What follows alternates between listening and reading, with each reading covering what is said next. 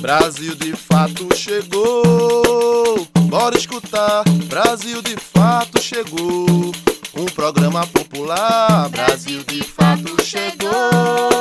Bora escutar, Brasil de fato chegou.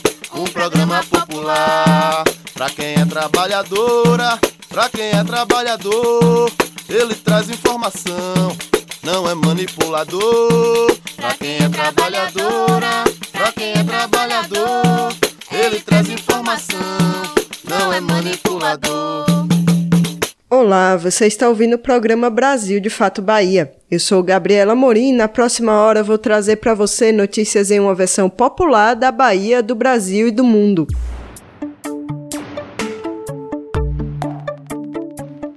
No programa dessa semana, vamos falar sobre saúde mental dos estudantes universitários, a luta dos enfermeiros e enfermeiras em todo o país para a efetivação do direito ao piso salarial e vamos explicar também como funciona o sistema de representação utilizado no país para fazer o cálculo da eleição dos deputados. Tem ainda a entrevista sobre justiça reprodutiva com a doutora em saúde pública Emanuele Góes. E mais agenda cultural, cozinha baiana e as notícias da região Nordeste. Fica com a gente pela próxima hora.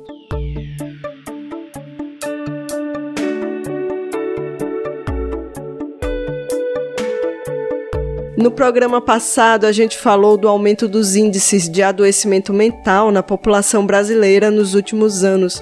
Hoje a gente traz uma reportagem que trata desse adoecimento dentro das universidades, como o corpo estudantil tem se organizado para minimizar esse problema e como as próprias universidades têm dado assistência aos estudantes.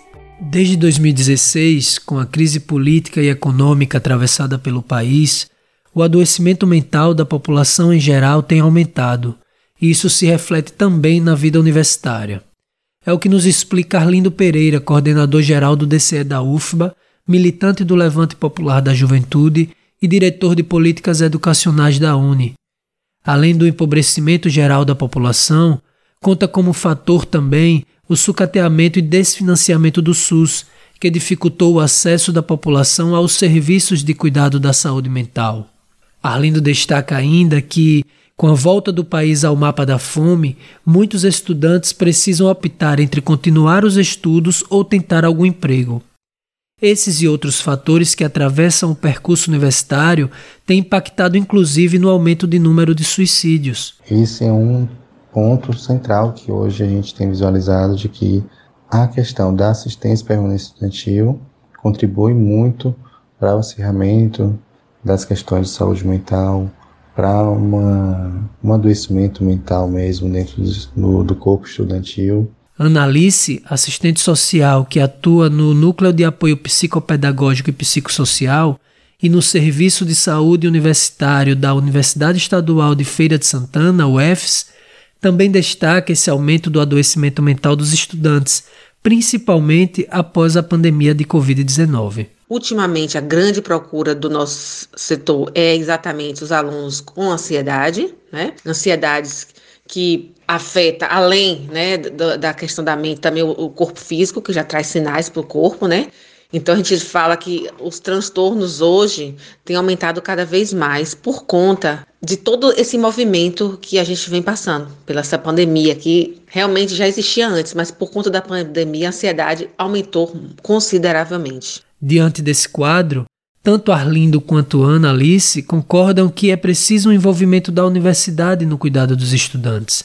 Por exemplo, com a criação de ambientes seguros para que os estudantes denunciem violência sofrida dentro das instituições, mas também se engajando no fortalecimento do SUS e da rede de cuidados com a saúde mental. A gente tem se debruçado na construção de alguns núcleos de apoio psicopedagógico para conseguir fazer um acompanhamento mais próximo junto aos estudantes, para dar um suporte, mas também reconhecendo que muitas vezes a pauta da saúde mental ela não se resume apenas a um cuidado ou uma escuta qualificada, né?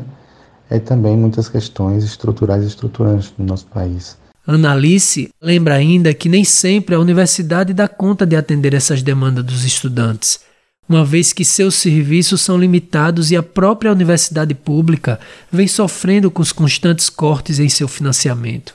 Nesse sentido, Analice da UFS destaca a importância de as instituições de ensino buscarem apoio externo, no SUS, mas também da família e dos próprios estudantes que convivem mais proximamente e podem, assim, contribuir para identificar o sofrimento mental dos colegas e pedir ajuda.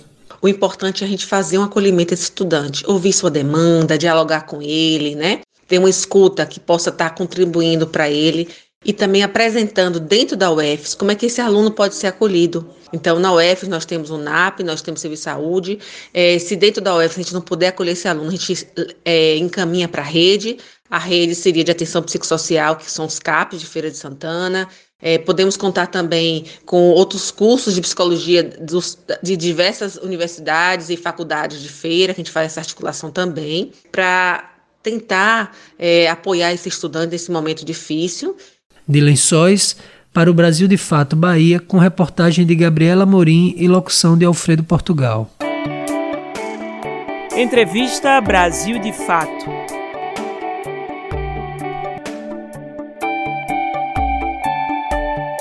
O Dia da Luta pela Descriminalização e Legalização do Aborto na América Latina e Caribe tem um nome tão extenso quanto histórico de opressão e de combate à violência contra a mulher.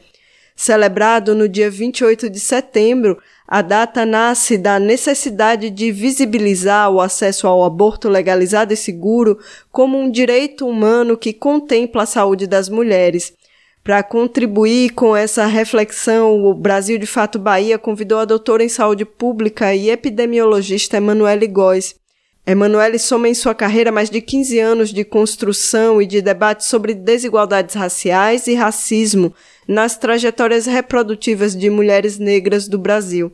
Como grupo social específico, as mulheres possuem características próprias e, consequentemente, necessitam de direitos que incorporem essas características. É, o que são exatamente direitos sexuais e reprodutivos e para o que eles servem? São direitos reservados às pessoas, né, no que se refere às suas escolhas sexuais, as suas escolhas na reprodução, é, desde escolher ter filhos ou não, né? E isso ser é, respeitado a partir dessa autonomia, né? Do exercício reprodutivo, né?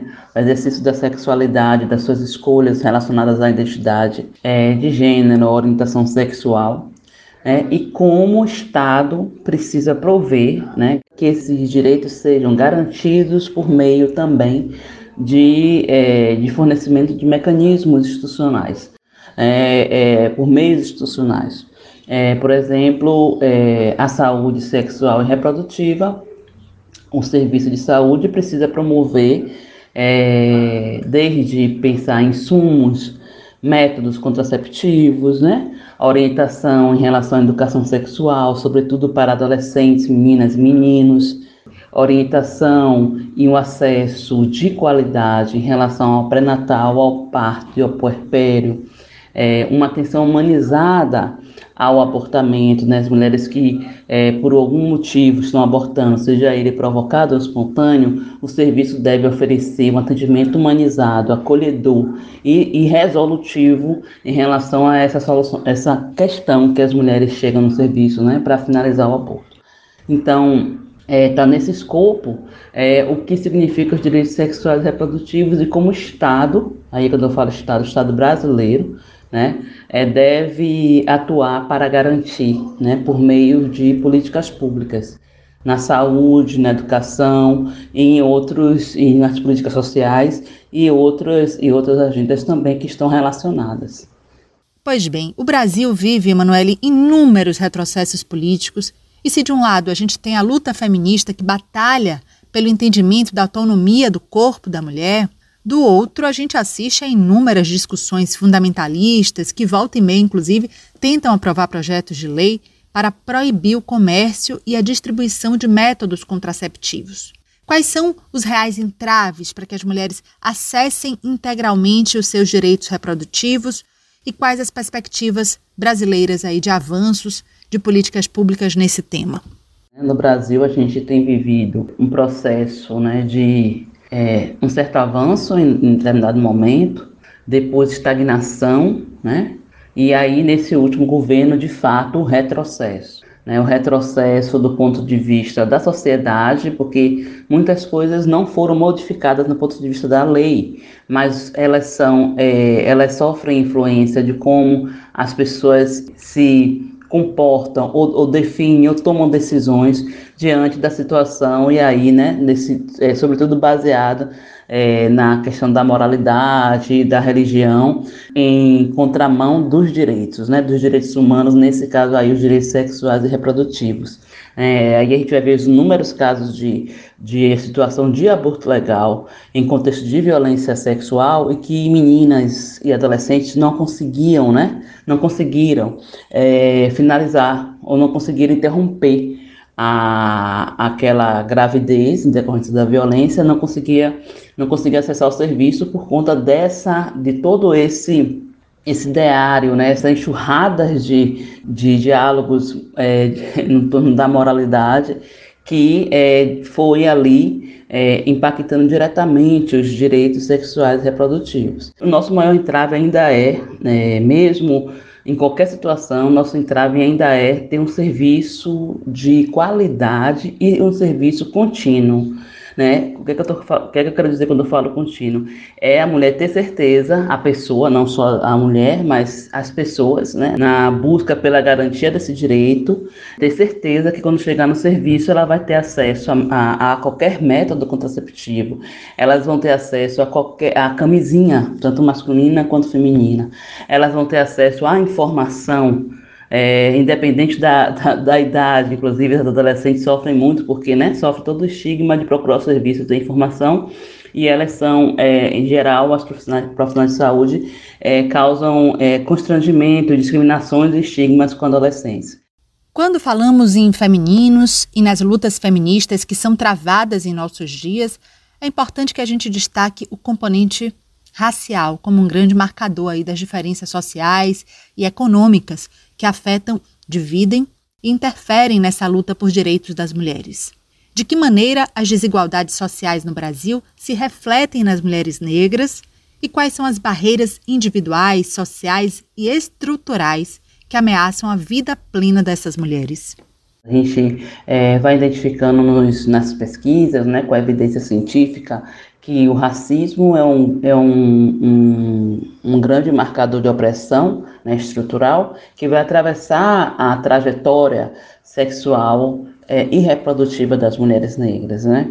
Por isso que eu vou aqui falar um pouquinho do que a gente tem defendido. É, a gente, quando eu falo, somos nós, mulheres negras, movimento de mulheres negras, ativistas, pesquisadoras, que temos defendido o que chamamos de justiça reprodutiva, que é uma, que é uma uma leitura mais ampla do que, do que o direito reprodutivo defende. A justiça reprodutiva ela vai defender a justiça social com e os direitos reprodutivos de forma muito relacionada. Né? Então, não dá para a gente pensar em escolhas, autonomias, autodeterminação, é, se a gente não tiver um espaço justo, se a gente não tiver justiça. Né? Então, se uma, se uma mulher ou se uma pessoa com outra, ou se um adolescente não tiver uma moradia adequada, por exemplo, ela não vai conseguir exercer né, ela não vai conseguir é, é, é, é, fazer né, o exercício né, da tomada de decisão, o exercício do, da, das escolhas né, é, sexuais e reprodutivas, porque esse espaço de violação é, não permite. Né? E essa agenda da justiça reprodutiva, ela coloca centralmente a discussão do racismo como um mecanismo que interrompe, atravessa, né, vai, vai, vai diferenciar, vai causar o um, um percurso é, sexual e reprodutivo das mulheres negras, indígenas e aí em contexto americano, estadunidense, mulheres de cor, vai colocar o percurso mais sinuoso no que se refere às experiências todas, né? Bom, diversos países da América do Sul, a exemplo do Uruguai e da Argentina, já sancionaram a legalização do aborto. No Brasil, esse debate não avança e, enfim, né? Várias situações de estupro encontram dificuldades de serem legalizadas. Quando essa onda progressista vai chegar por aqui também.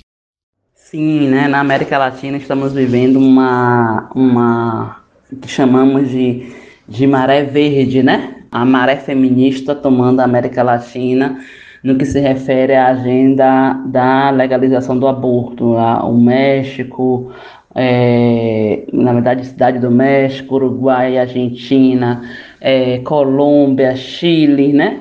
Os países que vêm aí é, avançando nos últimos anos, a, a, seja a legalização do aborto, ou seja a descriminalização do aborto. Cada lugar tem aí assumido de forma, né, dentro dos, da, das, das possibilidades. Né? Mas é, o que a gente precisa fazer, o que é, como é que essa onda progressista avança e chega aqui para nós, é a, o aborto o debate sobre aborto, a discussão sobre aborto precisa se tornar uma, uma discussão, um debate comum. Né? É, é, sobre tudo que a gente fala, aborto precisa estar de presente, porque a gente, é um tema que faz parte das histórias das pessoas.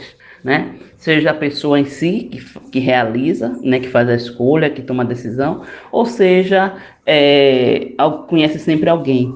Né? Então isso precisa se tornar comum para que a sociedade entenda que isso, que essa é uma questão que faz parte, né? O parto, né? O aborto faz parte da, da, da, das histórias, das trajetórias sexuais e reprodutivas das pessoas, e isso precisa entrar no cotidiano, a conversa do dia a dia, se tornar comum, se tornar normal. Quais caminhos então nos restam, né? Quais caminhos precisamos construir para avançar? Iniciativas coletivas da sociedade civil, grupos de acolhimentos?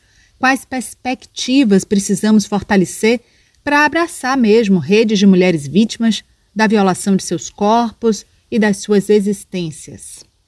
O movimento feminista, o movimento de, de mulheres é, tem feito muita coisa, né? Tem a, a, se a gente não tivesse movimento atuando, é, muitas situações não teriam chegado com um desfecho é, positivo ou com um, um, direito garantido, né? Tanto caso, aí só vou para citar, tanto caso da menina do Espírito Santo na pandemia, né? Toda a situação que aconteceu com ela na pandemia e que ela não conseguia é, o acesso ao aborto legal e não conseguiu fazer, é, não conseguiu é, acessar o serviço na sua cidade, no estado do Espírito Santo, teve que ir para Pernambuco para realizar o, o, o, aborto legal em Recife.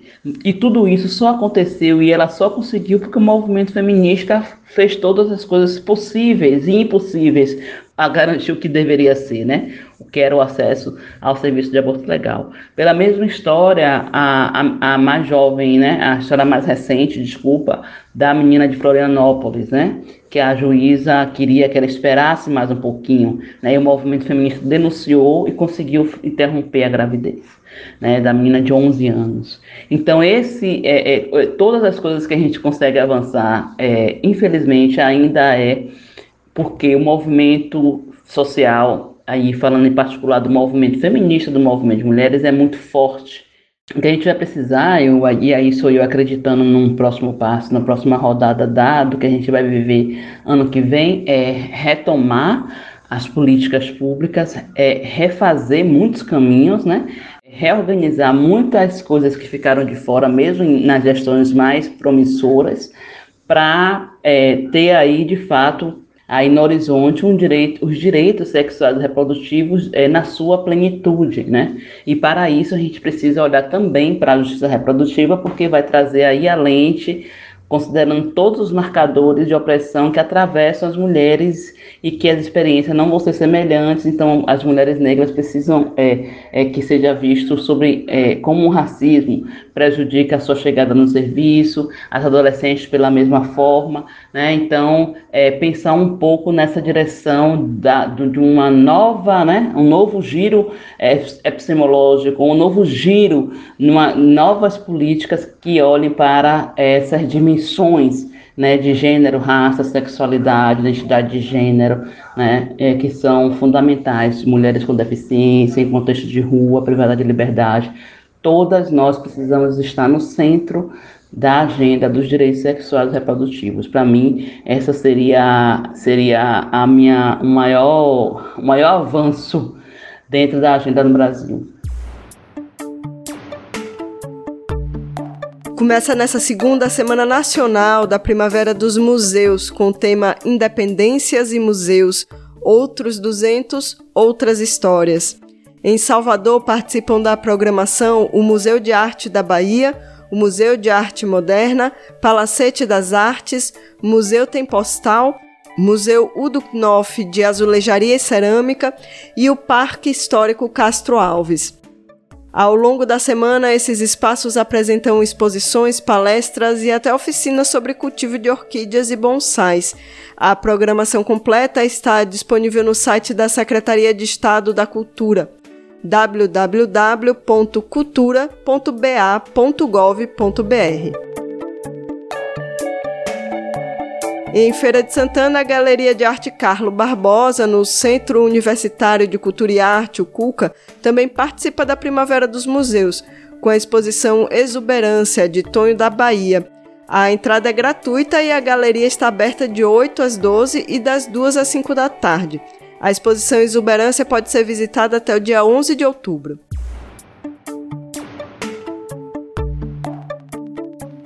Embora o piso salarial da enfermagem tenha sido aprovado no Congresso, um julgamento do STF suspendeu sua validade. E foi por isso que enfermeiros e enfermeiras realizaram marchas e protestos em 17 estados essa semana para lutar pela efetivação do direito a uma remuneração adequada.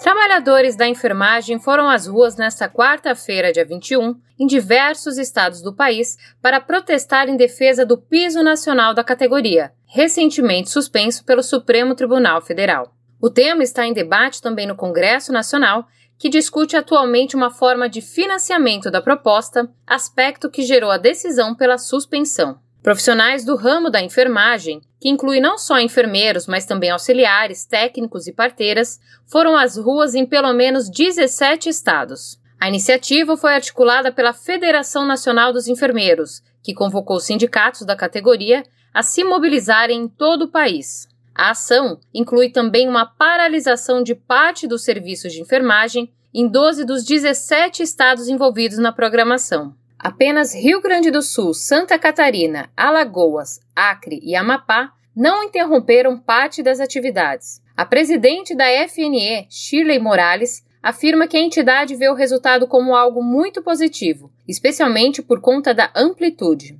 Para a Federação Nacional dos Enfermeiros, assim como para todas as entidades nacionais que compõem o Fórum Nacional, é, o dia de hoje foi um dia histórico né, para além de uma mobilização organizada nacionalmente, que nós já tínhamos feito em outros momentos, nós tivemos uma mobilização com o processo de paralisação em diversos estados que contou com o apoio é, da sociedade, contou com o apoio, inclusive, de gestores públicos no sentido de apoiar para que não houvesse corte de pontos, não houvesse retaliação. Em alguns locais tivemos até a adesão e a liberação de parte do setor privado. Em Belo Horizonte, Minas Gerais, por exemplo, o ato foi de grandes proporções e reuniu cerca de 40 mil pessoas no centro da cidade. A região sul do país teve movimentos menores, mas ainda assim registrou participação no Dia de Luta Nacional pelo Piso. Em Florianópolis, Santa Catarina, por exemplo, houve uma mobilização de trabalhadores da saúde na Praça dos Três Poderes, região central da capital catarinense, como relata o vice-presidente do Sim de Saúde, Nereu Espezin. Então, nosso movimento tem sido crescente e a gente conta, inclusive, com o apoio da população brasileira pela importância desse segmento, que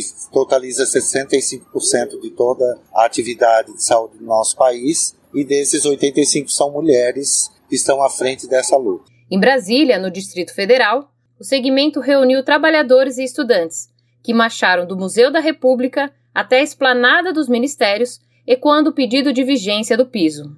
Os manifestantes também passaram em frente à sede do Supremo e, ao final, concentraram o protesto em frente ao gramado do Congresso. O presidente do Sindicato dos Enfermeiros do Distrito Federal, Jorge Henrique, também avalia os resultados da paralisação nacional. E até porque a categoria está muito satisfeita. Então hoje a paralisação nacional ela foi um resultado um pouco disso, né, dessa insatisfação. Porque são muitos profissionais que passam jornadas exaustivas né, no dia a dia, que ganham pouco, e querem ser reconhecidos, né? Então a enfermagem hoje a gente pode dizer que não é a enfermagem mais obediente, abnegada, é aquela enfermagem hoje que faz ciência, que faz luta, que é consciente, que vai para a rua, né? Por conta da decisão do STF, que deu 60 dias para que entes públicos e privados detalhem as contas relacionadas ao piso, o Congresso discute desde a última segunda-feira, dia 19, uma série de possibilidades de financiamento para os custeios da medida. Nesta quarta, por exemplo, o relator do orçamento de 2023, o senador Marcelo Castro, do MDB, anunciou que uma das propostas será votada pelo Senado na próxima semana. Trata-se do projeto de lei complementar, a PLP 44, que dá aval a estados e municípios para remanejarem recursos que não estariam sendo utilizados no combate à Covid. Jorge Henrique disse ao Brasil de Fato que a categoria acredita que o problema será resolvido e relembra que, quando foi colocado em votação nas casas legislativas, o projeto que criou o piso, por exemplo, contou com uma ampla maioria em termos de apoio. De São Paulo, da Rádio Brasil de Fato, com reportagem de Cristiane Sampaio em Brasília, Letícia Holanda.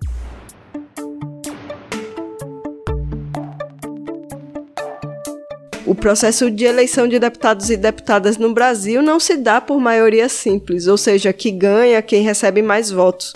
No sistema brasileiro, os votos não vão direto para os candidatos, mas sim para os partidos e federações.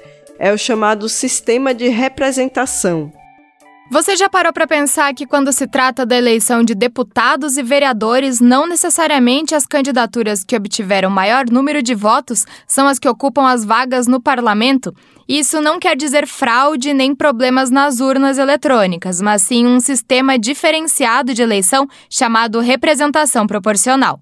Nas eleições deste ano, os deputados estaduais, distritais e federais concorrem às vagas por este sistema de representação. Ou seja, os votos computados não vão diretamente para os candidatos a deputado, mas sim para os partidos e federações partidárias.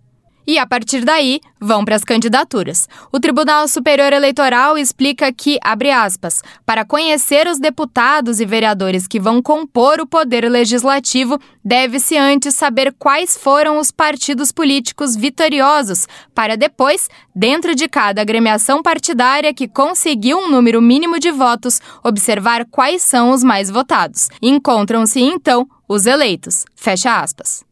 Esse, inclusive, é um dos motivos de se atribuir o mandato ao partido e não ao político. Isso quer dizer que primeiro são somados todos os votos válidos no candidato do partido ou diretamente na legenda, ou seja, excluindo os votos nulos e brancos, e este número total é dividido entre as cadeiras em disputa no parlamento. O resultado é chamado coeficiente eleitoral e apenas partidos isolados e federações que atingem este número possuem direito a alguma vaga.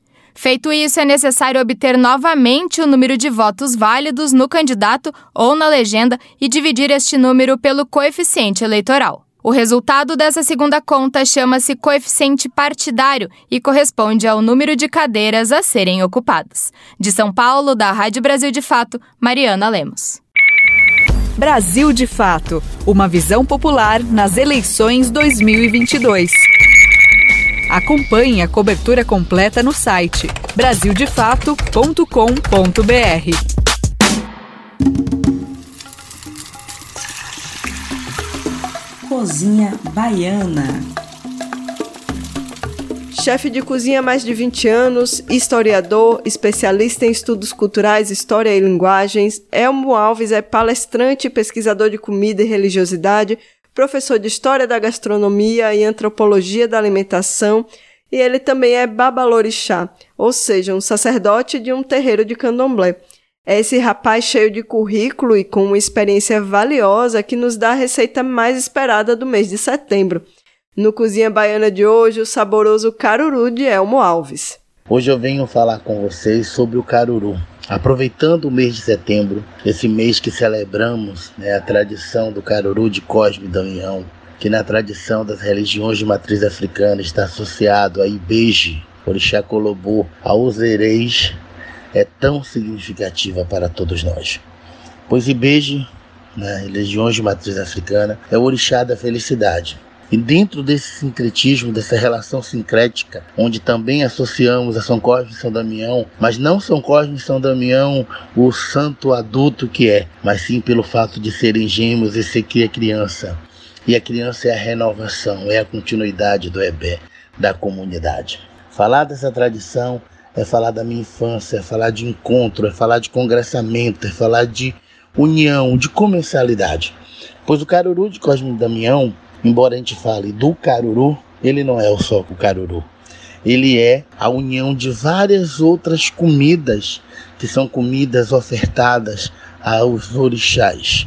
E o caruru é emblemático por isso, porque nele, nesse prato, onde também vai o caruru, essa iguaria, vai outras demais iguarias, pois naquele prato come o ibeje, come o erê e come todos os orixás. Vamos lá para a nossa receitinha de caruru básica. Então, eu vou dar para vocês uma receita para seis pessoas, seis a oito pessoas. Caruru, vatapá, essas iguarias da culinária baiana nunca são pratos para uma pessoa só, né? São pratos feitos em quantidades. Então vamos lá. Então para 6 a 8 pessoas a gente vai ter 1 kg 200 de quiabo, ok?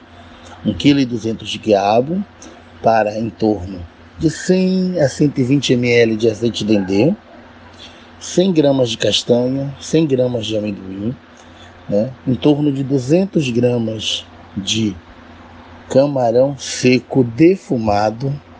Não vamos comprar camarão rosa, vermelho pintado.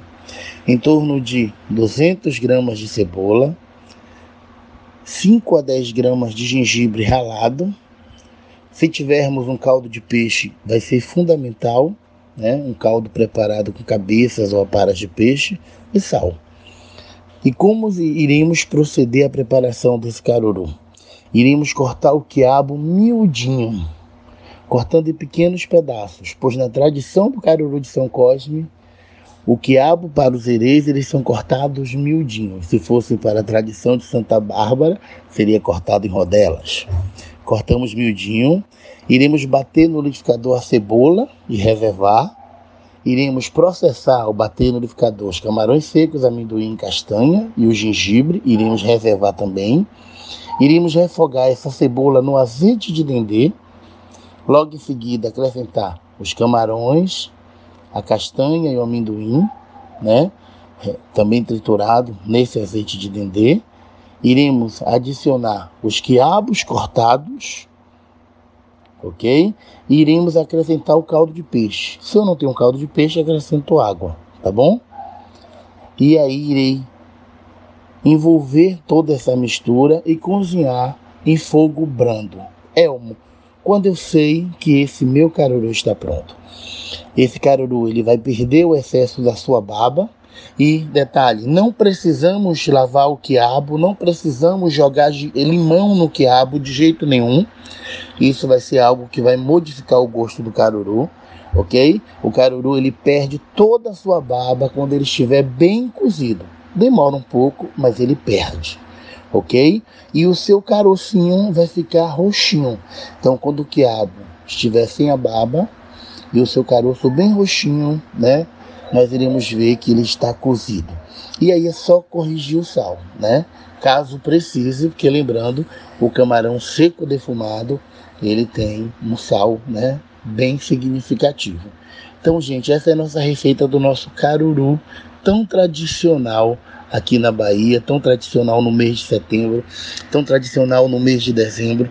E nesse mês de setembro, no qual celebramos o Caruru de São Cosme e São Damião, nas religiões de matriz africana, o Caruru aos Ereis, aos Ibejes, aos orixás da felicidade, aqueles que significam a continuidade da comunidade, né? a permanência do nosso futuro. Então, essa é a nossa receita querida. Um abraço para todos vocês.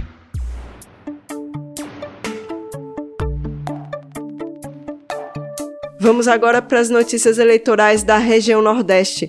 Da Paraíba, um levantamento dos candidatos que votaram contra os direitos dos trabalhadores no Congresso. No Ceará, apenas quatro deputados não tentam a reeleição na Câmara Federal esse ano. E de Pernambuco vamos falar das candidaturas indígenas que querem formar a bancada do COCA no Congresso Nacional. Você está ouvindo o quadro Nordeste em 20 Minutos. Olá, gente. Eu sou Yale Tairine e vou acompanhar você no Nordeste em 20 minutos para darmos um giro pela nossa região. Toda semana te encontro com conteúdos que trazem uma visão popular do que tem acontecido por aqui.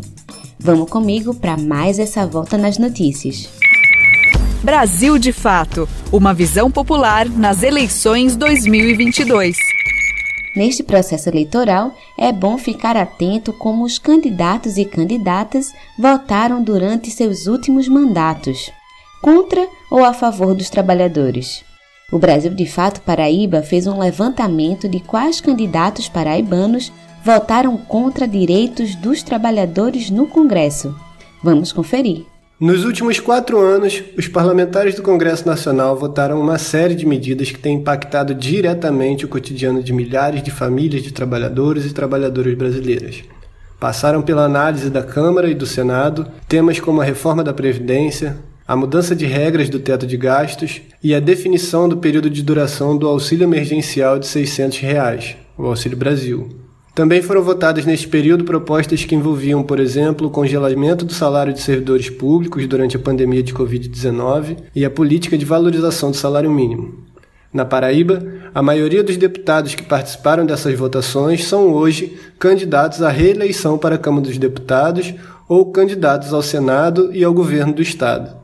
Para refrescar a memória dos eleitores e eleitoras paraibanas, o Brasil de Fato Paraíba fez um levantamento dos deputados e candidatos do Estado que se posicionaram contra os direitos dos trabalhadores em algumas das votações no Congresso. Em relação à reforma da Previdência, que de modo geral fez com que brasileiros e brasileiras passassem a trabalhar por mais tempo, contribuir mais e receber um benefício menor, os candidatos a deputado federal da Paraíba que votaram a favor da reforma foram Agnaldo Ribeiro, do PP, Julian Lemos, do União, Rui Carneiro, do PSC, Wellington Roberto, do PL e Wilson Santiago, do Republicanos.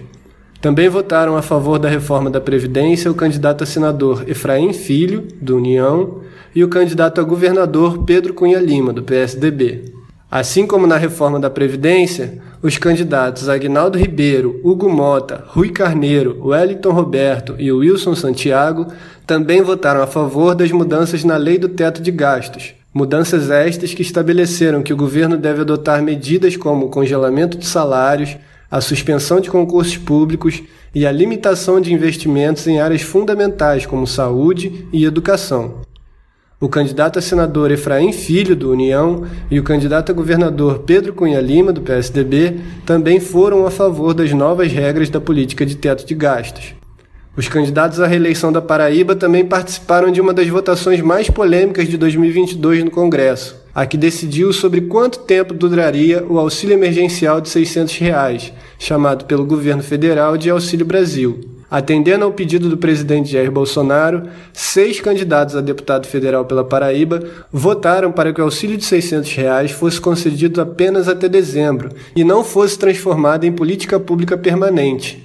São eles Agnaldo Ribeiro, Hugo Mota, Julian Lemos, Rui Carneiro, Wellington Roberto e Wilson Santiago. O candidato ao Senado, Efraim Filho, também votou contra o auxílio permanente na Câmara dos Deputados. Para completar, em 2020, os candidatos a deputado federal Wellington Roberto, Julian Lemos, Hugo Mota, Agnaldo Ribeiro e o candidato a senador Efraim Filho também se posicionaram a favor do congelamento de salários dos servidores públicos durante o período da pandemia de Covid-19. Felipe Cabral, para Brasil de Fato Paraíba.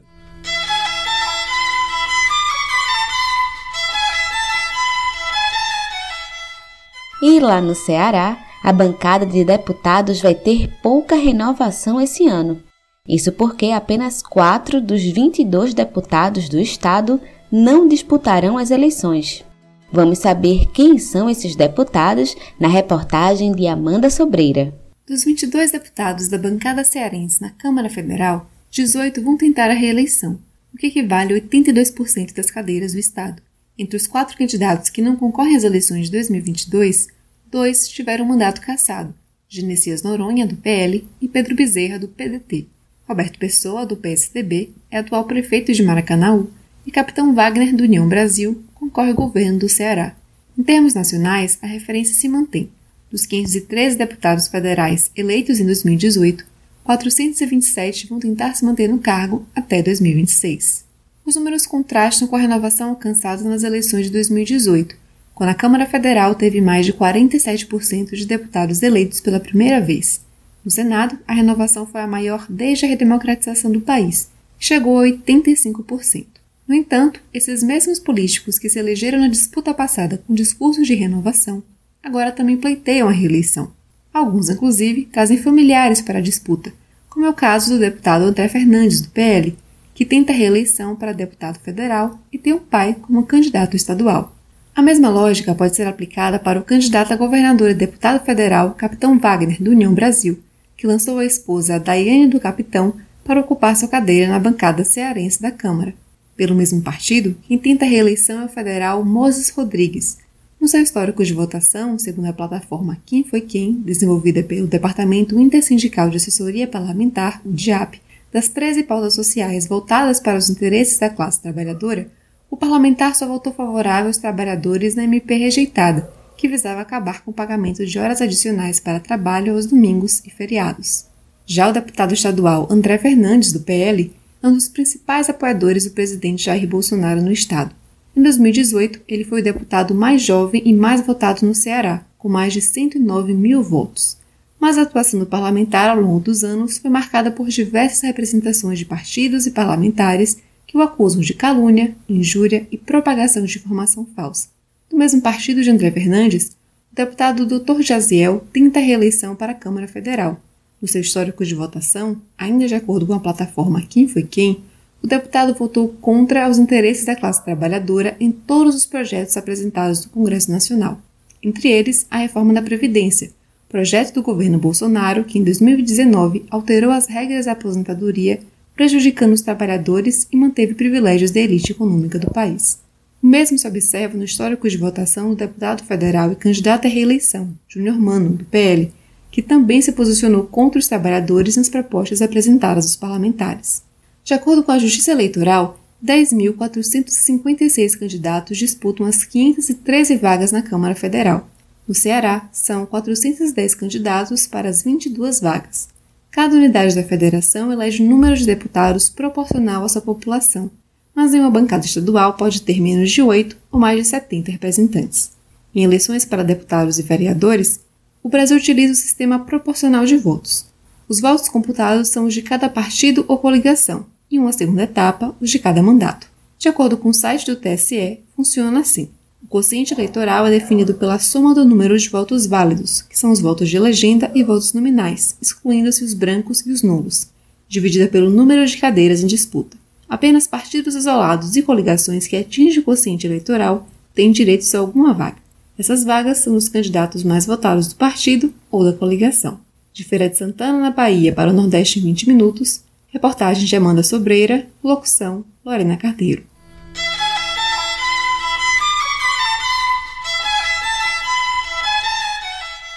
Por causa do caráter decisivo das eleições deste ano em relação aos rumos sociais e da economia do país, movimentos populares e diversos setores da sociedade têm apostado na estratégia eleitoral, colocando candidaturas próprias.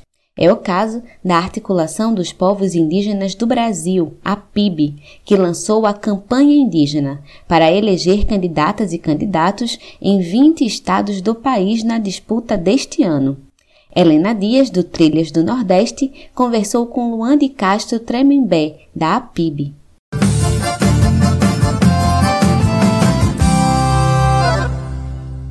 Olá, gente. Nós estamos aqui hoje com Luan de Castro Tremembé, que é comunicador da Articulação dos Povos Indígenas do Brasil, a APIB.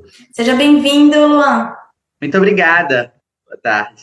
Luan, é, a gente né, vê que a PIB lançou diversas candidaturas, cerca de 30 candidaturas né, é, para as eleições deste ano em diversos estados do Brasil. É, é um momento histórico para os povos originários. Em algum momento, vocês tiveram esse número de candidaturas?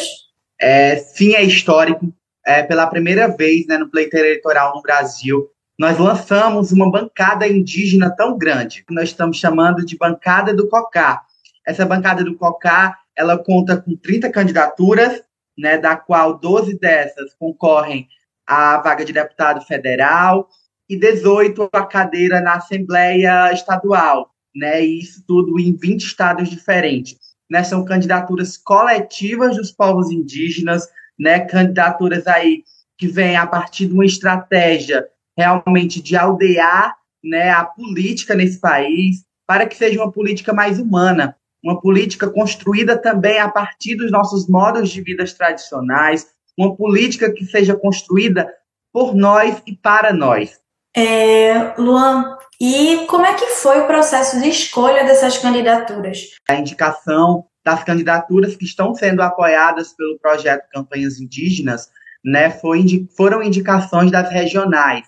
Então, cada regional indicou, né, da sua região ali. Por exemplo, aqui na nossa região Nordeste, nós temos a APOIME, né, que é a articulação dos povos de organizações indígenas do Nordeste, Minas Gerais e Espírito Santo. Então, a nossa organização, a APOIME, a nossa micro, é, fez a indicação desses nomes que estariam concorrendo em toda a região de abrangência, né? Enviou para a PIB para que assim a, a PIB possa, possa apoiar, né? Inclusive, está tendo muita repercussão porque algumas, algumas candidaturas não foram apoiadas, né? Mas é porque, de fato, né, as micros não indicaram, muitas por questões mesmo de estarem em partidos que não têm relação alguma com a luta em defesa dos povos indígenas, né? Então, mas todos os partidos que estão sendo apoiados pela, pelo projeto Campanhas Indígenas são partidos que já têm relação, né, já estão de alguma forma presentes na luta em defesa do território. Luan, é, entre 2018 e 2022, o número de candidaturas de mulheres indígenas dobrou. É, é uma prioridade dessa estratégia eleitoral e política é, fortalecer candidaturas de mulheres indígenas, candidaturas até, diria, feministas? A gente tem grandes exemplos de grandes lideranças que são mulheres, né? E é trazer muito para além das questões indígenas, né?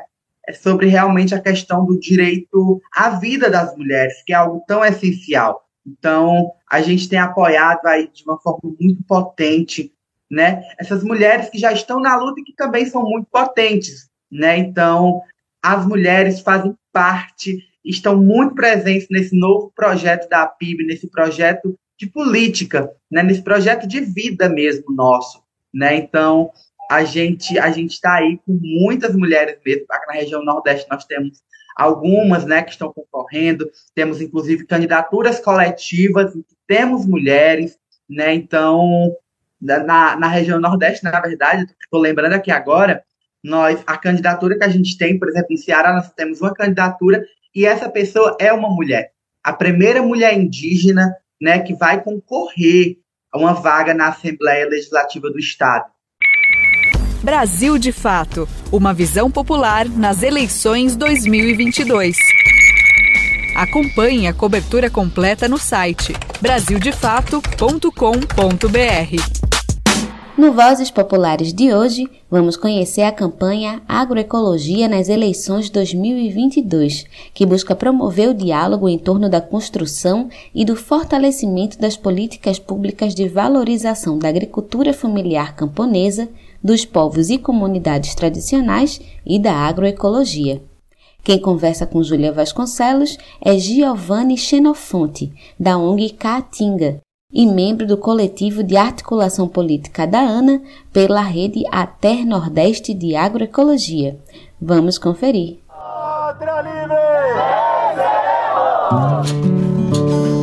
Vozes Populares. A agroecologia é um modelo de produção sustentável que pode ser a solução contra a fome no mundo e uma resposta à crise ambiental que vivemos.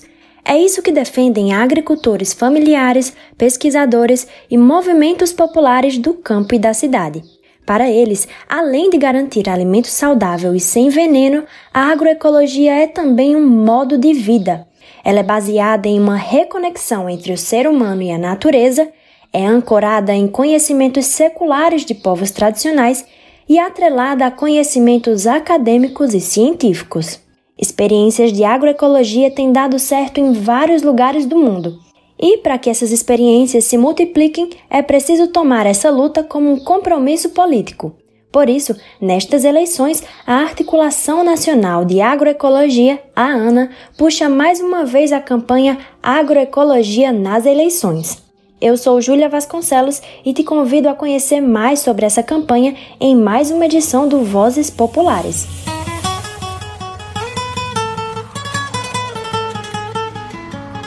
Há duas décadas, a ANA tem sido um espaço que une movimentos, redes e organizações da sociedade civil que estão engajadas em experiências agroecológicas. Nesse tempo todo, dá para imaginar o quanto já foi coletado de experiência Brasil afora, não é? Com a campanha Agroecologia nas eleições, um objetivo é elencar ideias e políticas públicas que já estão em prática para servir de inspiração para candidatos e candidatas. Eles podem firmar adesão à campanha assinando uma carta compromisso. Giovanni Xenofonte é membro da ONG Caatinga, uma das organizações articuladas com a ANA e que atua no sertão do Araripe, em Pernambuco. Ele avalia que a campanha tem tido um saldo positivo. As primeiras análises assim dão conta de que a estratégia de ter um documento balizador e de fazer todo esse essa incidência, né, para assinatura da Carta Agroecologia nas eleições, ela tem conseguido cumprir o papel de pautar, né, a agroecologia durante esse processo todo das eleições. Obviamente a gente sempre acha que tem que ser mais, né, tem que ser mais debatido, tem que ser mais inclusivo, mas a gente está muito satisfeito com as aderências, né, mais de 300 candidatos aí é, aderindo na carta já, já é um bom resultado. certamente até o dia da eleição vai ter novas aderências, porque o movimento tem feito várias ações em vários estados do Brasil de coleta de assinatura e de diálogo né, com essas candidaturas. Aqui no estado de Pernambuco, por exemplo, nós realizamos no início do mês de, de, setembro um festival, um festival que nós chamamos Festival Semiárido Vivo. E só nesse festival nós tivemos 12 candidatos assinando a carta né, e dialogando sobre a agroecologia. Quando fizemos essa entrevista, as assinaturas estavam na casa dos 300. Agora, há poucos dias do primeiro turno, já são 459 candidaturas espalhadas pelos estados do Brasil. A carta foi pensada baseada em cinco eixos, guiados por temas fundamentais na agroecologia. Elas levam em consideração o direito ao acesso à terra, o enfrentamento à fome, a promoção da soberania e segurança alimentar, a democratização da comunicação e da cultura, participação social e promoção da igualdade de gênero e racial. Giovanni defende o porquê a agroecologia é o melhor caminho. Ela é fundamental porque ela tem essa capacidade né, de produzir alimento, um alimento de qualidade, um alimento com muita paixão, com muito amor. Né? Acho que uma das características da agricultura familiar camponesa, das comunidades tradicionais e tal, é essa, essa vínculo né, com a terra, com a natureza, com o meio ambiente. Isso, obviamente, faz uma diferença danada na hora de produzir alimentos. Então, a gente tem reafirmado, inclusive, de que a agroecologia que a gente defende é a agroecologia de uma proposta de desenvolvimento né, para a nação. De fato, uma proposta verdadeiramente é, inclusiva, né? Ao mesmo tempo que a gente anuncia a agroecologia como essa possibilidade, a gente denuncia também, né? Que o agronegócio ele não é tech, ele não é pop, ele não envolve as pessoas, ele destrói o meio ambiente e a gente quer de fato um desenvolvimento com inclusão. Para ter acesso à carta compromisso, saber quais candidaturas já assinaram e entender mais sobre as experiências de agroecologia espalhadas pelo país, acesse o site www.agroecologia.org.br e entra na seção Agroecologia nas eleições. Até a próxima!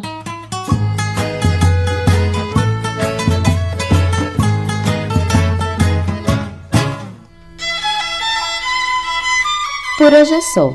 O Nordeste em 20 minutos fica por aqui, mas nós temos um encontro marcado na próxima semana. Este quadro é uma realização do Brasil de Fato Pernambuco e conta com a apresentação e roteiro de Iale Tairine, coordenação editorial de Lorena Carneiro, edição de som de Fátima Pereira.